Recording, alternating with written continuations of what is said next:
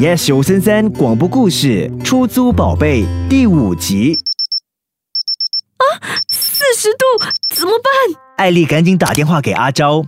平时手机画面上会出现阿昭的脸，但这一次却出现会议中这几个冷冰冰的大字。照理说，这时候应该带孩子去医院，但珍珠是机器人。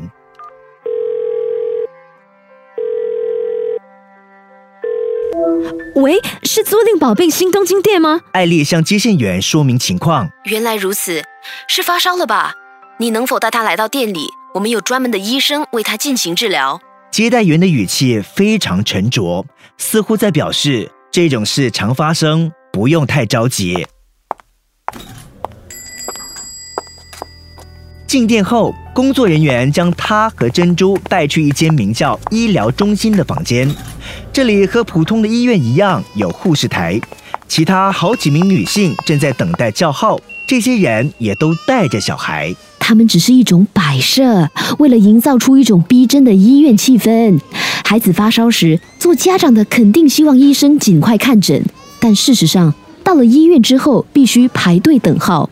我们希望客户能够切身感受并习惯这种焦虑与不安。原来如此。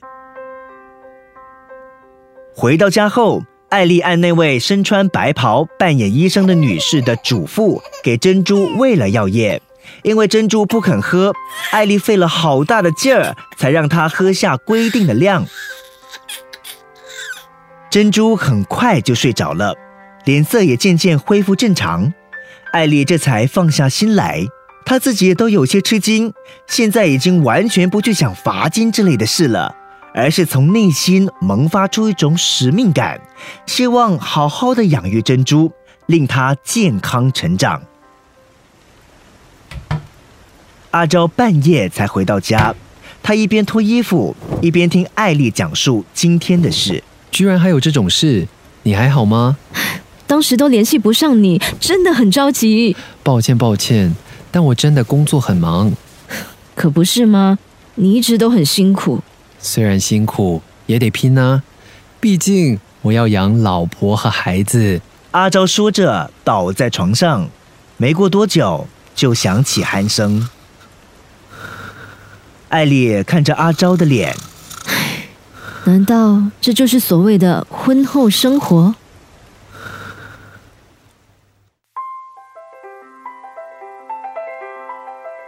第二天，阿昭又很早就出门了。艾丽给珍珠喝完药，又换了几次尿片。不可思议的是，现在的艾丽已经完全不在乎大便臭不臭了。艾丽正打算给珍珠说故事。躺在婴儿床里的珍珠，这时突然笑了起来。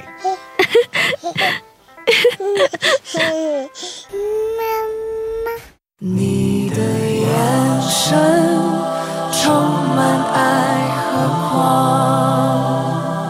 狂。Yes 九三三广播故事《出租宝贝》第五集，佳慧饰演艾丽，Henry 饰演阿周，尹双饰演租赁店工作人员，昆华旁树。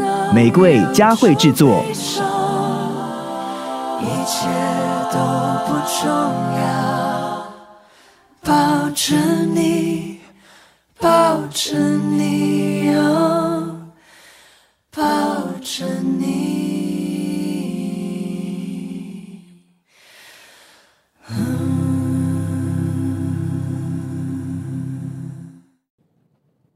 谢谢收听 Yes 小三三广播故事 Podcast。你也可以通过 Me Listen 应用程序、Spotify、Apple Podcasts 和 Google Podcasts 回顾更多精彩集数。下期见。